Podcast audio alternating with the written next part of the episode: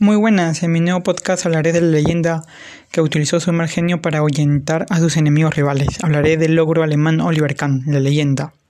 Nació el 15 de junio de 1969 en la ciudad alemana de Karlsruhe y ya de niño era muy especial, ya que era exigente consigo mismo y se pasaba cortando el césped en vez de jugar.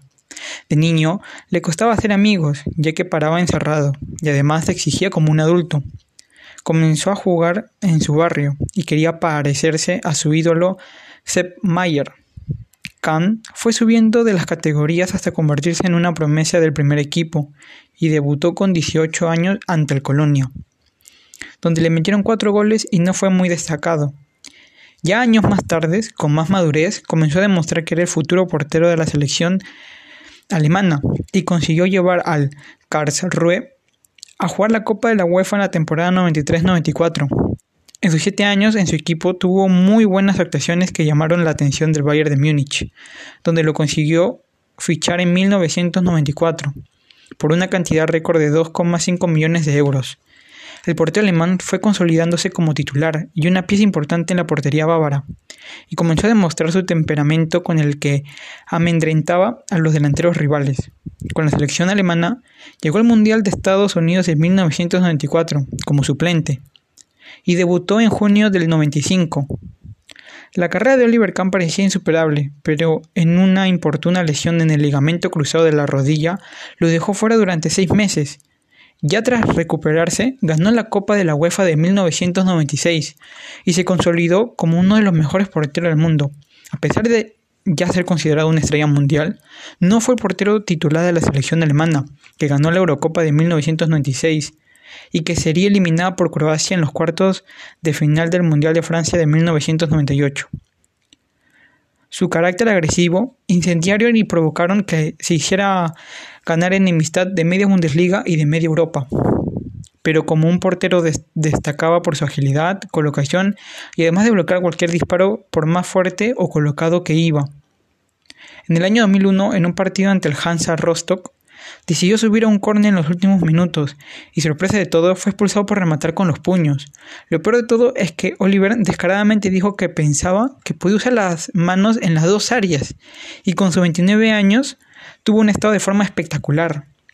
Y en 1999 por primera vez lo eligieron como el mejor portero del mundo y fue clave en la Champions que jugó frente al Manchester United y que tras ir ganando durante casi todo el encuentro perdió en el tiempo del descuento por dos goles y Oliver Kahn quedó devastado y el legendario árbitro Pierre Luigi Colina dejó una imagen para el recuerdo donde se ve que lo quiere levantar para consolarlo.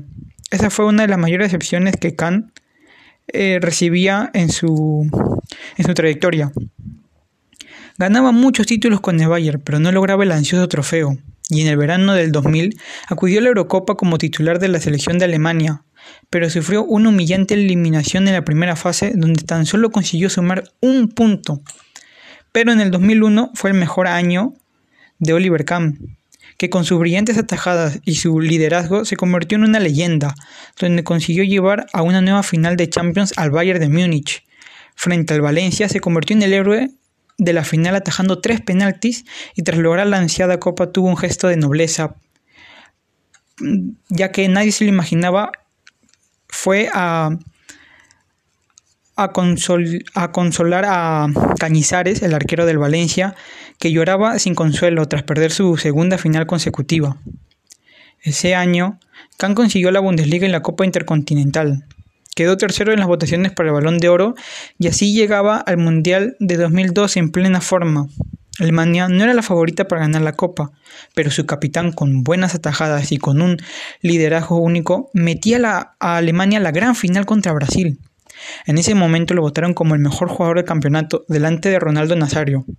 Sin embargo, durante el segundo tiempo, todo cambió tras un disparo de Rivaldo que no logró contener. Le quedó el rebote a Ronaldo y así ganaba Brasil el Mundial.